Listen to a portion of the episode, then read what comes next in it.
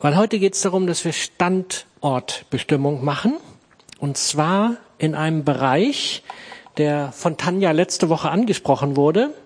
Wer erinnert sich noch an die Wachstumsformel? Hei, hei, hei, hei, hei. Na kommt. Womit hat's angefangen?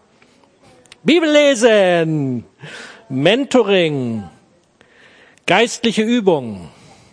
Ja, das sind die drei Punkte. Und wir kümmern uns heute ums Bibellesen. Und wenn ich jetzt sage Bibellesen, dann geht bei manchen schon so die Klappe runter und oh, ja, ich müsste ja, ne? Das kennen wir. Aber wie ist das? Deswegen fange ich an mit einer Geschichte.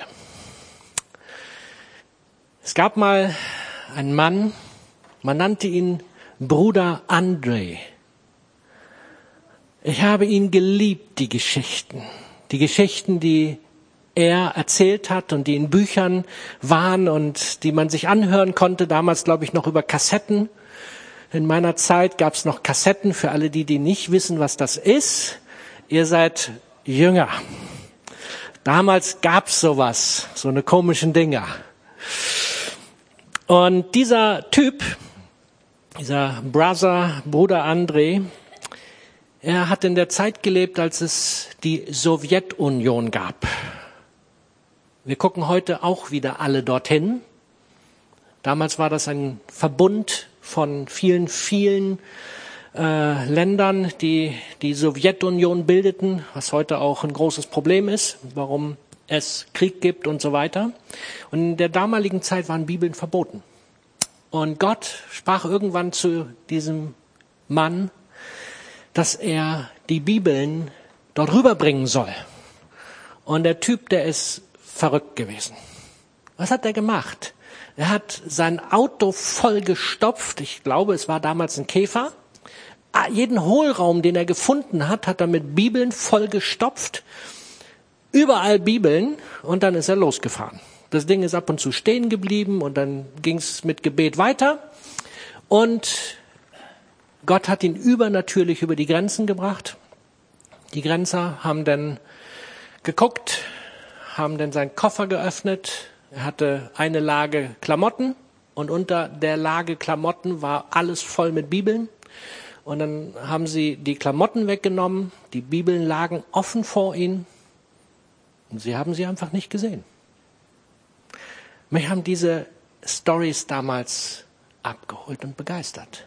Aber was mich noch mehr begeistert hat, und ich habe es damals kaum verstanden, als er ankam und die Christen getroffen hat, die im Untergrund waren, und ihnen dann Bibeln gegeben hat,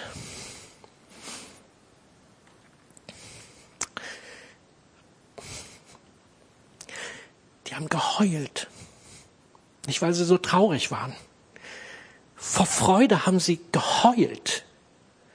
Und dann haben sie etwas getan, was er gar nicht begriffen hat. Dann haben sie angefangen, die Bibeln auseinanderzuschneiden. Und er hat gedacht, sag mal, ticken die noch nicht? Doch, weil er hatte nicht genug Bibeln dabei.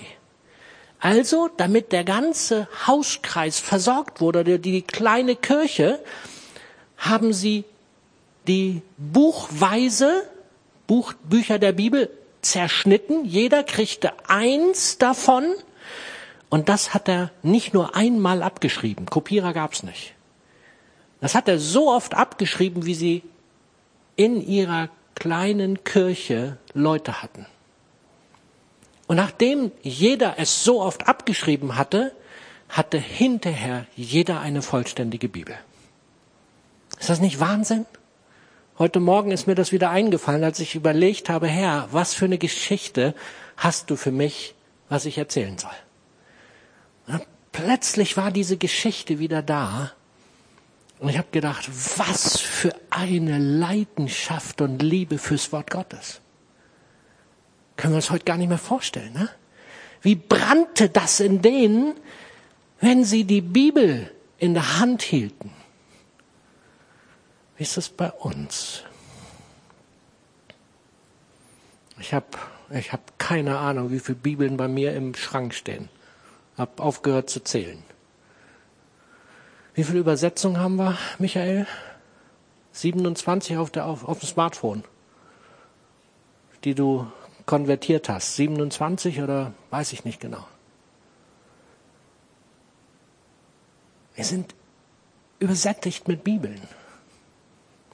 Aber wie sieht denn das aus? Bewegt das in unseren Herzen was? Einfach ganz ehrliche Frage. Gar nicht, gar nicht polemisch, nichts. Einfach fragend. Lass uns mal Psalm 119, nicht den ganzen. die, die lachen, wissen warum. Er hat ein bisschen mehr Kapitel, äh, bisschen, bisschen mehr Verse. 176. Ich habe ein paar rausgezogen. Glücklich sind die Menschen, die ihr Leben aufrichtig leben. Und ich habe ein paar Worte verändert, weil das steht in der Regel Gesetz. Ich habe das in Wort geändert. Wort Gottes ist damit gemeint. Also nehmt's mir nicht übel. Ich habe ein bisschen angepasst, nur damit wir es leichter verstehen. Damals nannte man es das Gesetz, es ist aber genauso Wort Gottes. Glücklich sind die Menschen, die ihr Leben aufrichtig leben, die dem Wort Gottes, die dem Wort des Herrn, das Wort des Herrn befolgen.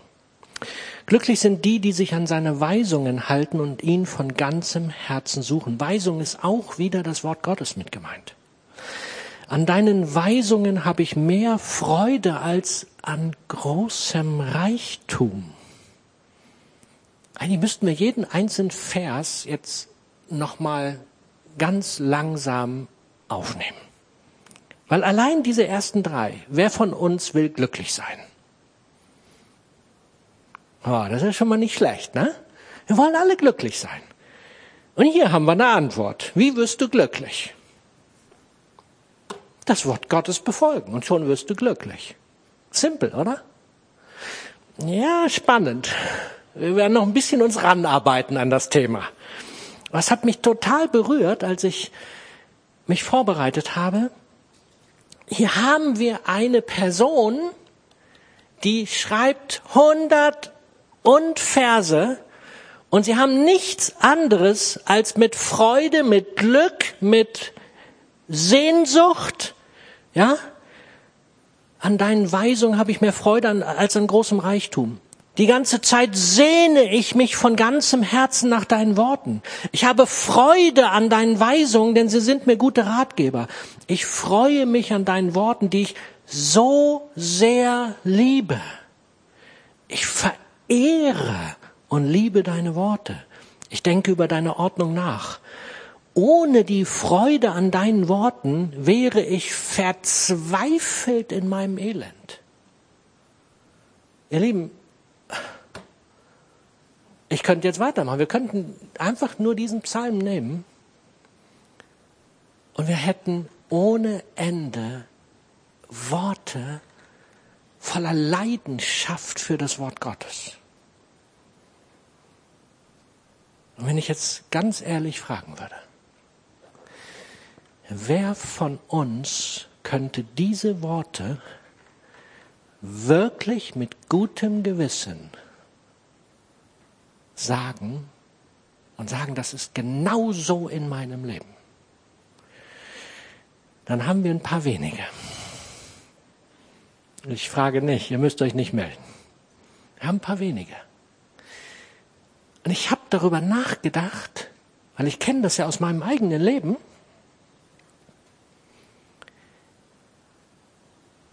Ich habe darüber nachgedacht, woran um alles in der Welt liegt das, wir wissen, dass das Wort Gottes der absolute Knaller ist. Das ist das Beste, was wir haben können. Es gibt nichts Besseres. Und doch fällt es uns so schwer. Woran mag das um alles in der Welt liegen? Und ich stelle uns jetzt heute ein paar Fragen. Ihr müsst heute ertragen, dass wir eine Standortbestimmung machen. Wer von uns möchte, ich frage nicht, bei wem es so ist, aber wer von uns möchte, dass das, was ich eben gerade vorgelesen habe, diese Leidenschaft, dieses Glück, all das mit dem Wort Gottes verknüpft, wer von euch möchte das haben? Ja, das ist schon mal genial. Das, das berührt mich jetzt. Weil dann haben wir eine gute Voraussetzung, dass wir darüber nachdenken können, wie das umzusetzen ist. Also, wir alle wollen es. Und jetzt frage ich nicht, wer es tut. Wer ist ganz konkret mit all diesen Dingen dran? Wer liest ganz regelmäßig? Wer studiert ganz regelmäßig? Wer ernährt sich ganz regelmäßig vom Wort Gottes? Und dann wird der eine oder andere sagen müssen, hm, ich will, aber. Ihr kennt das, ne?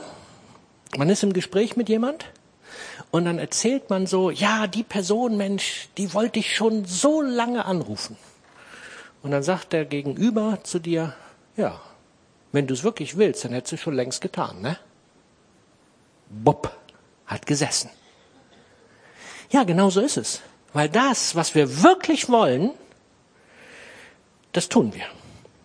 Da haben wir keine Ausreden. Da finden wir die Zeit. Was wir wirklich tun, ist in der Regel, dass wir es umsetzen. Wir finden Wege. Ja, wir finden Wege, wie wir Dinge, wenn wir sie wirklich wollen, wie wir sie zur Umsetzung bringen. Also, woran liegt es? Und ich habe eine große Vermutung. Es hängt an dem, was in uns für Bilder sind, für Vorstellungen sind, was wir mit der Bibel verknüpfen. Und das schauen wir uns jetzt mal an. Als allererstes schauen wir mal an, was ist das Wort Gottes überhaupt? Und in Johannes 1, 1 haben wir eine ganz geniale Beschreibung. Am Anfang war das Wort, das Wort war bei Gott und das Wort war Gott. Am Anfang war das Wort, das Wort war bei Gott und das Wort war Gott. Also alle, die schon lange dabei sind, die wissen, was damit gemeint ist. Alle anderen, Wort Gottes und Jesus ist eins. Und das ist skurril.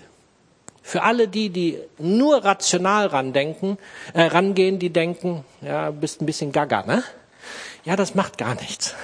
Wir sind ja hier auch nicht nur rational, sondern wir sind ja hier gläubige Menschen.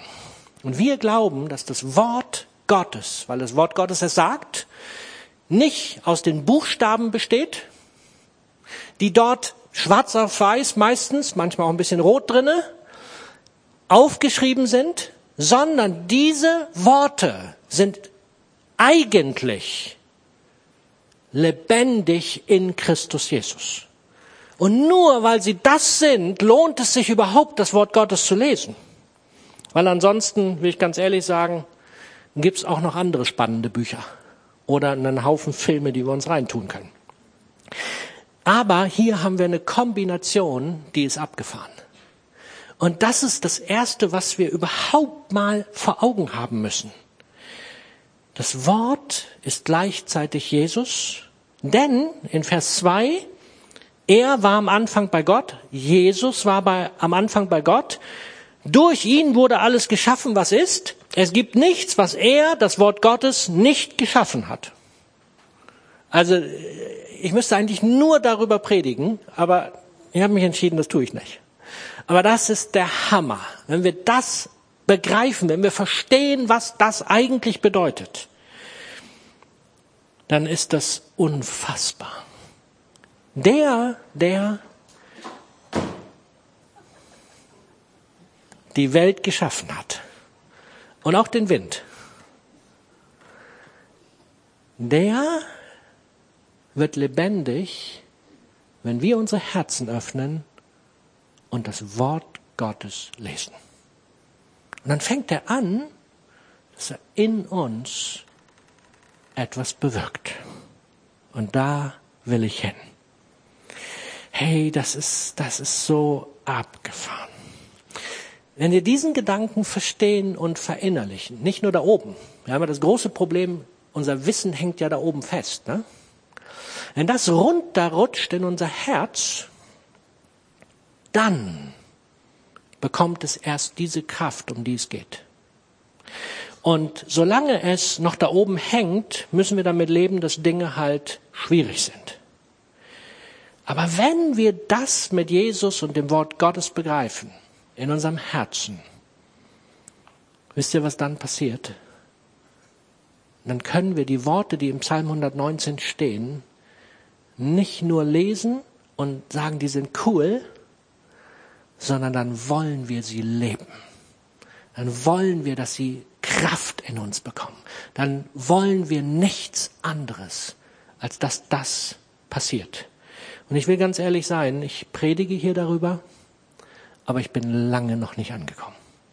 Ich bin lange nicht da, wo ich hin möchte. Aber ich will dahin. Und in den letzten Monaten bin ich kleine Schritte vorangekommen. Und ich nehme euch da ein bisschen mit rein. Wisst ihr, wie wäre das, wenn Jesus als Person hier jetzt wäre? Wer von euch würde diesen Jesus berühren wollen? ja, ne? Hey, und wir haben ihn im Wort Gottes und können ihn jeden Moment berühren. Nur es fällt uns so schwer, das irgendwie zu realisieren. Ich weiß das. Und das hängt damit zusammen, was wir in unserem Kopf und in unserem Herzen glauben. Deswegen fange ich an, was für ein Leitbild hast du? Was für ein Leitbild hast du in deinem Kopf, wenn du dich auf den Weg machst, um die Bibel in die Hand zu nehmen? Jetzt schauen wir mal, was glaubst du über deine Beziehung zu Gott, zu Jesus? Wer ist Gott, wer ist Jesus für dich? Wir haben zum Beispiel, einmal bitte die nächste Folie, wir haben diese verschiedenen Bilder, ja, Vater und Kind. Gott, der Vater und wir sind seine Kinder. Und was bedeutet das? Ja, Kinder wollen spielen, ne? Die wollen Fun haben, die wollen immer mit irgendwas Nettem unterwegs sein. Wenn das unser Bild ist, dann ist Wort Gottes Studium nicht unbedingt das Coolste. Oder? Weil wer, also ich sag's mal so, je nachdem wie alt ein Kind ist. Ne? Ich habe als Kind habe ich alles gelesen, was mir unter die Finger kam, überwiegend Romane. die Bibel ein bisschen. Aber kommt drauf an, was wir für ein Bild haben. Zwei Freunde, die wollen entspannte Zeit miteinander verbringen. Meister und Schüler lernen. Der Schüler will lernen, der will lesen, der will studieren, der will, will reingraben. Braut und Bräutigam, Liebesbeziehung, da geht es denn eher um Lobpreis. Oder Herr und Knecht, Dienstbereitschaft, Gehorsam. Was für ein Bild hast du, wenn du an Gott denkst? Und dieses Bild prägt ganz entscheidend, wie du an das Wort Gottes rangehst. Ob dir das bewusst ist oder nicht. Das ist einfach so. Und so vermute ich, dass es hier im Raum, wenn wir jetzt das reflektieren, ganz, ganz unterschiedliche Bilder und vielleicht noch viel mehr, das sind ja nur ein paar, die ich genannt habe, Bilder gibt, was du für ein Bild in deiner Beziehung zu Gott hast. Und deswegen meine Bitte jetzt, reflektiere doch mal für dich, wenn du möchtest, gern auch mit deinem, der neben dir sitzt, was für ein Leitbild in der Beziehung auf Gott zu Gott hast du in dir. Ich gebe euch eine Minute Zeit dafür. Was für ein Bild hast du davon? Okay, ihr könnt das zu Hause denn noch zu Ende bringen. Nicht alle werden es schon geschafft haben. Aber eine Frage. Was denkt ihr? Also alle diese Bilder sind biblische Bilder. Ja, die Bibel redet über genau diese Bilder. Ja, dass Gott der Vater ist, wir die Kinder, dass Jesus unser Freund ist, ja, dass wir die Jünger, die Schüler sind, dass wir Braut als Gemeinde sind, er ist der Bräutigam, oder wir sind Sklaven, wir sind Knechte. Alles biblische Bilder. Über welches von diesen Bildern redet die Bibel am meisten? Was denkt ihr? Vater, okay. Also bin ich gespannt. Vater? Hm? Glaube? Nee, ich meine jetzt von diesen Bildern, die hier stehen. Liebesbeziehung? Hm? Ah, interessant. Meister und Schüler. Ja, ich sag's mal so, ihr habt ja recht, sind ja alle drinnen, ne? Aber wisst ihr, dass tatsächlich die Bibel über Jünger am meisten redet? Interessant. 250 Mal haben wir die Beschreibung, dass wir die Jünger Jesu sind. Und ihr dürft das gerne mal studieren. Und wenn ihr studiert habt und zu einem anderen Ergebnis kommt, berichtet mir bitte davon. Dann habt ihr nämlich was Gutes getan. Dann habt ihr studiert, da wo wir hinwollen. Hey, ich glaube, Gott möchte, dass wir über unser Leitbild nachdenken. Weil wenn wir nur in einem der Bilder verhaftet sind, dann brauchen wir uns nicht wundern, wenn wir dadurch so geprägt sind, dass es auch Auswirkungen hat. Und jemand, der nur in einer Liebesbeziehung ist, warum sollte er um alles in der Welt studieren? Richtig studieren. Es sei denn, wir haben das richtige Bild, was die Bibel ist. Und dann wird das schon wieder interessant. Bilder machen so viel aus. Das Zweite. Wer von euch hat schon mal von den vier Ohren von Schulz von Thun gehört? Ja, viele von euch. Einmal das nächste Bild, ich mache das ganz kurz. Wir hören, ob wir wollen oder nicht. Auch meine Predigt hört ihr auf einem oder mehreren von diesen Ohren, die der gute Schulz von Thun rausgefunden hat. Und da gibt es die Sachebene, es gibt die Selbstkundgabe, was gebe ich von mir preis, indem ich hier erzähle. Es gibt eine Beziehungsseite, ich habe eine Beziehung zu dem einen oder anderen von euch oder ihr nehmt eine wahr. Und dann habe ich natürlich auch eine Appellbotschaft. Ja? Und was ich sage, heißt noch lange nicht, dass es bei euch genauso ankommt. Ja, wenn ich was auf einer Sachebene sage, dann heißt das noch lange nicht, dass auf der Sachebene von euch gehört wird. Es könnte bei euch ganz anders ankommen. Und die spannende Frage ist, und jetzt bitte wieder ehrlich, wenn ihr an die Bibel denkt und an das Bibellesen, was ist die erste Intuition, auf welchem Ohr hört ihr die Bibel? Das dürft ihr jetzt in der Gruppe ganz kurz reflektieren. Auf welchem Ohr hörst du die Bibel, wenn du liest, was ist das erste Ohr? Ihr habt verstanden, ich will das nicht näher ausführen, ist jetzt nicht meine Theologie, aber es ist ein wichtiger Gedanke. Vielleicht traut ihr euch ja.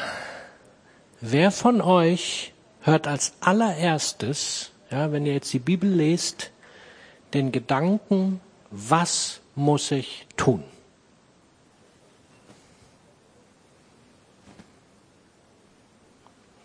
Wackelt, ne? Aber wisst ihr, es ist eine ganz spannende Sache. Weil wenn ich als allererstes die Bibel immer mit dem Gedanken lese, was muss ich verändern? Welche Sünde ist noch da? Was muss ich tun? Was muss korrigiert werden? Ihr Lieben, das ist anstrengend. Ganz ehrlich, ich finde das ganz schön anstrengend. Weil ich weiß ja, wenn ich die Bibel lese, hey, die Bibel ist voll davon, was sie mir an Korrektur mitzugeben hat. Und wenn das das Einzige ist, was ich immer und immer und immer wieder höre, ganz ehrlich, ich bin doch nicht so bescheuert und nehme die Bibel in die Hand, anstatt dass ich einen netten Film gucke. Ist doch viel leichter. Warum muss ich mir abends nach einem anstrengenden Tag noch so was antun? Und da können wir uns selber erzählen, was wir wollen. Ganz ehrlich. Dann können wir uns erzählen, ja, wir wollen ja jeden Tag die Bibel lesen. Nein, solange das dein Hauptohr ist, darf ich dir verraten, es ist anstrengend. Wirklich anstrengend, die Bibel zu lesen. Deswegen, wisst ihr eigentlich, dass die Bibel im Kerngedanken Gottes Liebesbrief an dich ist? Ja, alle, die das wissen, die sagen, ja, natürlich. das ist eigentlich der Kerngedanke. Und wer von euch, also früher hat man noch Liebesbriefe geschrieben, ja? Wer von euch hat einen Liebesbrief erhalten und hat ihn nicht nur einmal gelesen? Ja, ja, ja, ne? Man hat ihn immer und immer und immer wieder gelesen. Weil ein echter Liebesbrief, den kann man nicht aufhören zu lesen. Den muss man immer und immer und immer wieder lesen. Und genau darum geht es. Aber was ist die Bibel oft in unserem Herzen? Die Bibel ist oft in unserem Herzen, das musst du verändern und da musst du noch besser werden und das ist noch nicht in Ordnung. Und deswegen glaube ich, dass viele von uns sich so schwer damit tun.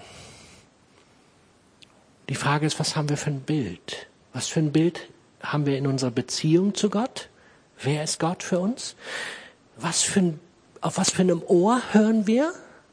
Ja? Und wenn wir auf dem Beziehungsohr hören, oder auf der Selbstoffenbarungsebene, was offenbart sich Gott im Wort Gottes? Hey, das ist unfassbar. Das ist genial, ist das.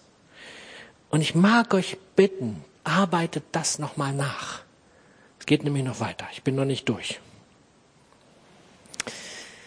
Wusstet, wusstet ihr, dass wir auch als Freikirchen eine protestantische Arbeitsethik haben? Was ist denn das schon wieder? Also, ist ganz simpel. Wir haben von Luther gelernt, allein aus Gnade. Wir sind errettet, nicht weil wir irgendwas dazu tun können, sondern wir sind errettet, weil Jesus Christus alles für uns getan hat. Cool, oder? Allein aus Gnade. Ich finde das genial. Und jetzt hat er uns errettet und dann, wisst ihr, was dann passiert? Dann müssen wir Gott beweisen, dass wir würdig waren und würdig sind, dass er uns errettet hat. Und dann kommen wir in die protestantische Arbeitsethik hinein. Das heißt nämlich dann, wir müssen arbeiten dafür.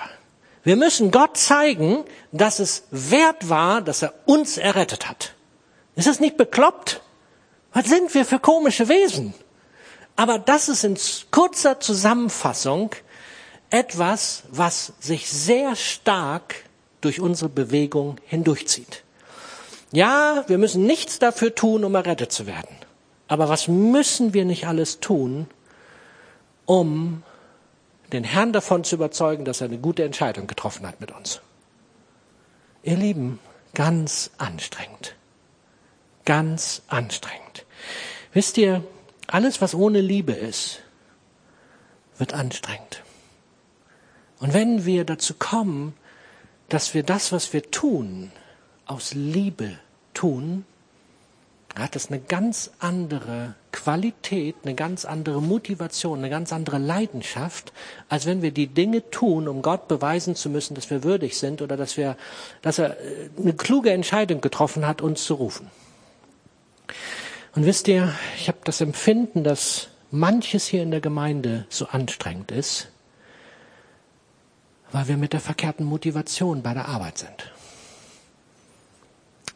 Und wenn wir mit der Leidenschaft der Liebe Gottes unterwegs wären, würde vieles einfacher werden, weil dann müssten wir nichts mehr. Und wir, wir, wir könnten uns auf den Weg machen und das tun, was Gott für uns vorbereitet hat. Wisst ihr, warum Jesus, er hat schon ein anstrengendes Leben gehabt, aber warum Jesus die Dinge so entspannt in Anführungszeichen tun konnte, weil er hat nur das getan, was er den Vater hat tun sehen. Und das aus großer Liebe heraus. Nicht, weil er dem Vater beweisen musste, wie cool er ist. Hatte er nicht nötig. Er hatte alles nur getan aus dem Gedanken heraus, Vater, ich liebe dich so sehr. Was willst du, dass ich tue? Und all die Sachen, die man on top setzt, um irgendjemand etwas zu beweisen, den Menschen oder Gott, das ist anstrengend. Es ist anstrengend. Und das macht keinen Spaß. Und wir müssen, glaube ich, Erneuerung bekommen in unserem Denken. Das ist meine wichtigste Botschaft.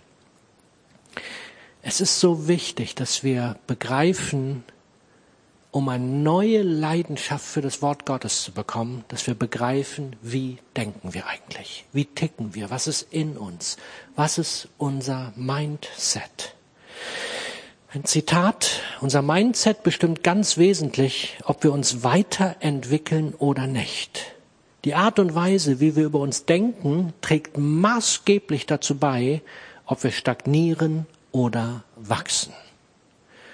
Wenn du nicht wachs, wächst, wenn du nicht vorankommst, wenn du erlebst, dass du schon lange gläubig bist und das Empfinden hast, du hast dich nicht weiterentwickelt, du bist stehen geblieben, bitte ich dich, dass du darüber nachdenkst, was denkst du? Denke darüber nach, was du denkst. Und ich glaube, dann dürfte, wenn der Heilige Geist dir Offenbarung gibt, sich etwas in deinem Leben verändern. Und jetzt kommen wir noch zur Identität. Ich habe ja auf, zur Identität einiges gesagt. Ich habe hier auch ein paar Bibelstellen mal zusammengefasst. Die liegen hier immer noch, die könnt ihr noch mitnehmen.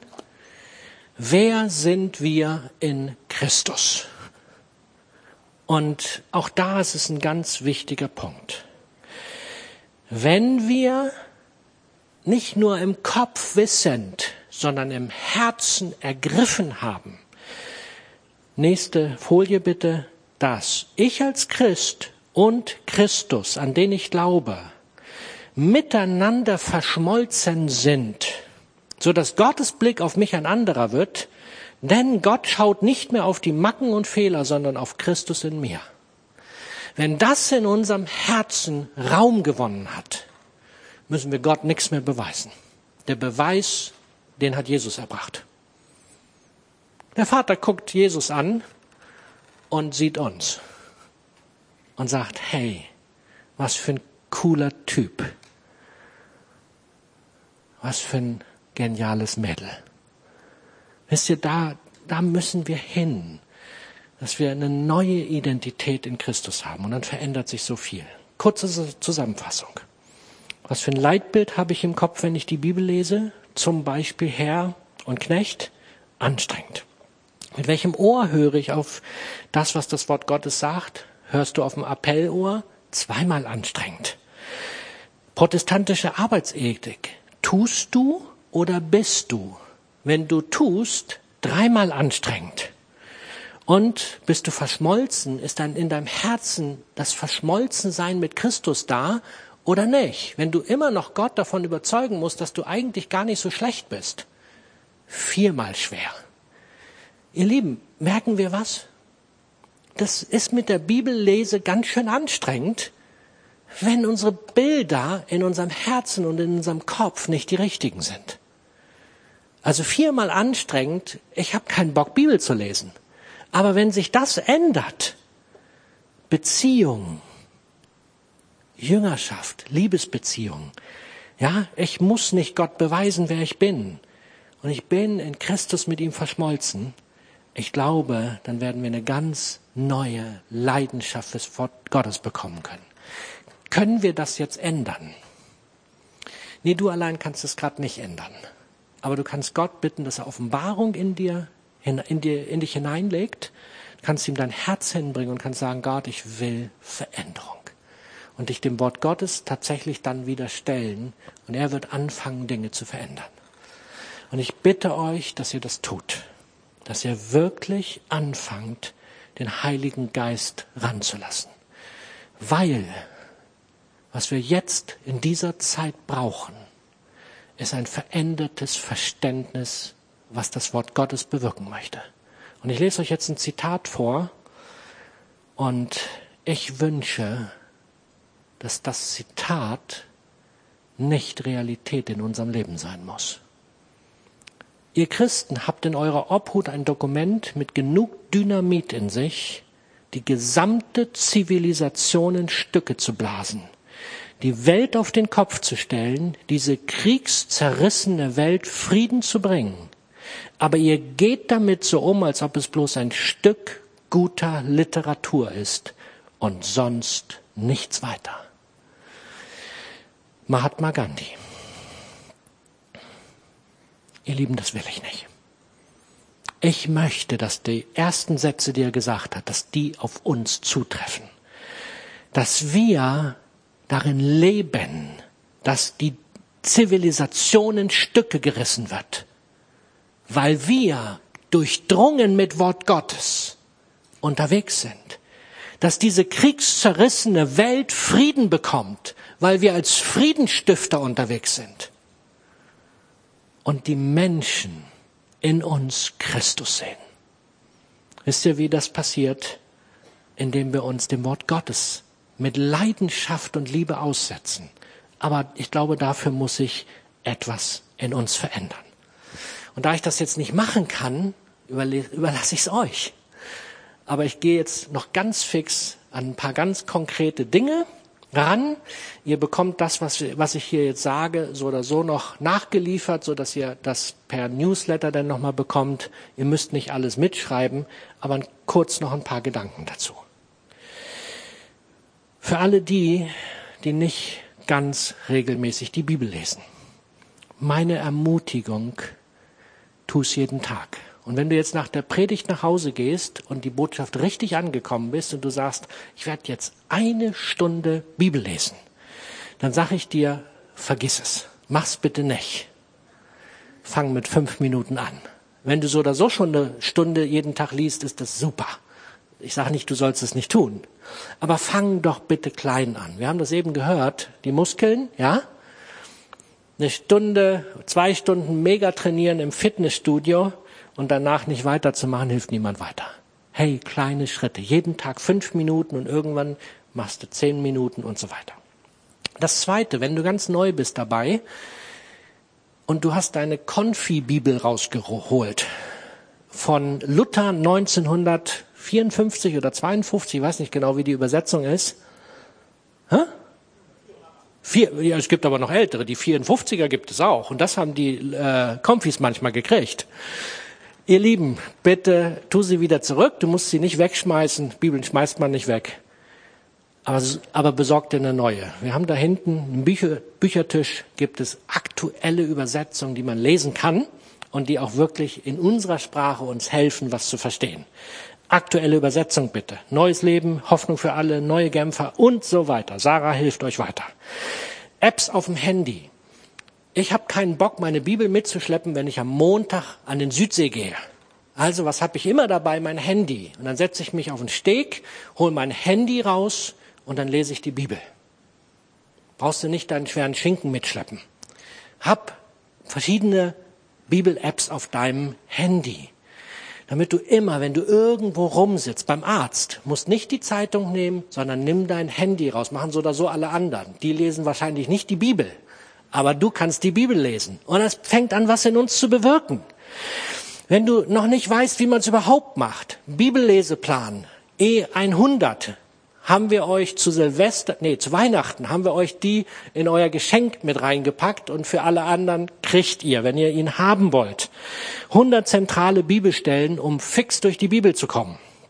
Dann mal Themen studieren. Wer von euch hat schon mal ein richtiges Thema von vorne bis hinten durch die Bibel studiert? Das Thema Gnade. Alle Bibelstellen, die irgendwo mit Gnade zu finden haben, Konkordanz besorgen, Such-App besorgen und so weiter und Gnade studieren oder was du auch immer studieren willst, ist doch völlig egal. Gibt so viele geniale Themen. Freiheit, Armut, Heilung. Hey, mal einfach sich so ein Thema nehmen und dann so lange alle Bibelstellen durchforsten, und sie auf einen wirken lassen. Und etwas, was ich bis vor ein paar Monaten nicht getan habe. Ich fand es immer doof. Tagebuch. Bibel-Tagebuch. Ganz ehrlich, ich bin ja nun ein paar Tage schon alt, aber ich habe nie einen Zugang gefunden. Und durch dieses Buch habe ich angefangen und habe mal gesagt, ich probiere es mal wenigstens aus. Es erzählen so viele davon. Ich probiere es mal wenigstens aus. Und wisst ihr, was passiert ist? Immer wenn ich mir durchlese, was ich Anfang dieses Jahres aufgeschrieben habe, was durch die Bibellese in meinem Herzen passiert ist. Ich nehme immer den Bibeltext, kopiere den, ich mache es alles in meiner App Ich nehme den Bibeltext, kopiere den rein und dann, was ich an Erkenntnis dazu bekommen habe. Ein Satz, zwei Sätze. Das ist mein Tagebuch. Andere machen das anders, die schreiben Romane, dürft ihr auch. Und dann habe ich mir in den letzten Wochen immer wieder durchgelesen, was ich dort notiert habe. Hey, das hat mich geflasht. Ich war plötzlich total berührt, was Gott seit Wochen zu mir redet. Und da ist ein roter Faden drin, den hätte ich nie entdeckt, wenn ich das nicht angefangen hätte. Und das ist so simpel. Inzwischen bin ich begeistert davon. Also Tagebuch, Bibeltagebuch ist eine geniale Sache. Probiert's aus. Noch ein Zitat. Die Bibel liest man am besten mit einem oder unzähligen Fragezeichen im Kopf. Nachdenken, bis das scheinbar Selbstverständliche rissig wird. Aufbricht und tausend neue Fragen entstehen nach Klaus Berger. Habe ich auch entdeckt. Ich lese manchmal so rasant über die Bibel drüber. Ja, ich habe, ich, hab, ich lese einmal im Jahr die ganze Bibel durch und dann liest man einfach nur drüber. Und ich habe festgestellt, das ist toll, das ist wunderbar. Aber wenn das alles ist, ist es nicht gut. Sondern ich muss mit Fragen rangehen und ich brauche ein bisschen Zeit, dann diese Fragen dem Text zu stellen. Und deswegen meine Ermutigung. Wir nehmen jetzt eine Folie weiter, die Georg Müller Methode, nicht die nächste Folie. Dort ist zum Beispiel mal eine Hilfestellung, welche Fragen kann ich, kann ich dem Text stellen? Gibt es ein Beispiel, dem ich folgen sollte? Also nimmst du den Bibeltext und dann stellst du diese Fragen dem Bibeltext. Gibt es eine Anweisung, der ich gehorchen sollte? Gibt es einen Fehler, den ich vermeiden? Gibt es eine Sünde, die ich lassen sollte? Nur zur Information hätte ich euch nicht mitgegeben, wenn ich nicht vorher darüber gesprochen hätte, wie das ist mit der Beziehung und mit den verschiedenen Bildern. Wenn ihr mit einem Appellohr das euch anguckt, hey, das wird sehr anstrengend. In jedem Bibeltext finden wir nur Anweisungen, die uns fertig machen. Aber wenn wir das aus einer Beziehung heraus lesen, dann wird das total interessant, dann macht das Spaß. Weil dann bekomme ich hilfreiche Korrektur, die nicht anstrengend ist. Georg Müller Methode. Lectio Divina. Eine Folie zurück. Geniale Geschichte. Ich neige ja zu denen, die immer gern schnell drüber lesen. Aber wenn man das mal macht, nimmst den Bibeltext, liest ihn zwei bis dreimal, langsam, das Lautlesen ist nicht meine Sache, aber wenn man das macht, ist besser, besinnlich und laut lesen, wie ein Liebesbrief, als würde man ihn das erste Mal lesen. Und dann fängt man wieder von vorne an. Und dann fängt man an und hält inne. Was willst du mir damit sagen? Und dann kommt meistens ein Satz oder ein Wort. Manchmal ist es nur ein Wort. Und plötzlich hast du ein Wort vor Augen. Und dann springt dich das an und du denkst, boah, habe ich ja noch nie gesehen. Was ist das denn? Und dann kaust du auf diesem Wort oder auf diesem Satz rum. Und dann merkst du plötzlich, da ist Leben drin. Und dann entdeckst du, da ist etwas, was ich vorher nicht geahnt habe. Du kannst es aufnehmen. Und dann fang an, einfach darauf zu reagieren. Rede mit Gott darüber. Und das Letzte ist das, was am seltensten zum Tragen kommt. Dann ruhig zu werden. Nichts mehr zu sagen, nichts mehr zu tun. Einfach nur sein vor Gott. Hey, und das knallt. Da passiert was innen drin, da ist Kraft. Dann kommt Jesus und begegnet uns. Auch vorher schon, aber hey, dann bekommt es eine Tiefe, eine Qualität, wonach wir uns alle sehen. Wisst ihr, was das bedeutet? Wir müssen uns Zeit nehmen. Mit der richtigen Haltung dem Wort Gottes Zeit schenken. Und dann bewegt das was. Und das wünsche ich mir. Hey, das wünsche ich mir. Ich wünsche mir, dass keiner am Ende diesen Jahres noch eine gespaltene Beziehung zur Bibel hat, sondern dass wir alle heiß darauf sind und sagen, ich will mehr davon haben. Ich will Jesus darin entdecken. Ich will, dass er mir Leben gibt für meinen Alltag. Aber es bedarf eine Korrektur unserer, unseres Lebensstils. Wenn wir die wenigen Stunden, die wir neben dem Wahnsinn des Alltags noch haben, mit allem möglichen anderen verbringen, dann haben wir keine Zeit für so etwas. Dann funktioniert das nicht. Dann kommt da nichts bei raus. Wir müssen das mit Zeitinvestment zusammenbringen. Und erst dann funktioniert's. Aber das werden wir nur tun, wenn wir die richtige Haltung dazu haben. Und deswegen meine Bitte, lasst uns wirklich darüber arbeiten. Unser Herz vor Gott ausstrecken und sagen, offenbare du mir mein Herz. Und dann anfangen mit einer neuen Haltung, mit einer neuen Sichtweise, mit einem neuen, mit etwas Neuem in uns. Zu sagen, Gott, hier bin ich. Ich will, dass du das Leben in mir bist. Ich will das Glück aus dir ziehen. Ich will, dass mein Leben sich ändert. Und wisst ihr, was euch dabei hilft, wenn ihr es nicht alleine tun müsst? Ich habe immer wieder erzählt, auch angestoßen hierdurch. Ich habe das Buch einem Freund von mir in die Hand gedrückt, habe gesagt, ich will, dass du das liest, reinschnürkerst, weil ich möchte, dass wir es dann gemeinsam lesen. Jede Woche treffen wir uns. Und jede Woche bohrt der Typ nach. Hast du das gemacht, was wir vereinbart haben? Und dann will er wissen. Aber ich mache das genauso. Und das ist so cool, ist das. Und da ist schon so viel Kraft rausgekommen, so viel Positives, so viel Veränderung. Ohne Druck, sondern nur, weil wir uns einander das zugesprochen haben, du darfst in mein Leben reinreden.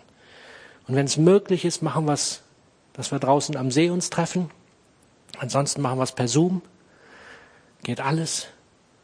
Und es hat Kraft, wenn da jemand ist, der dich unterstützt, der dich ziehen darf, wenn du mal nicht so gut drauf bist.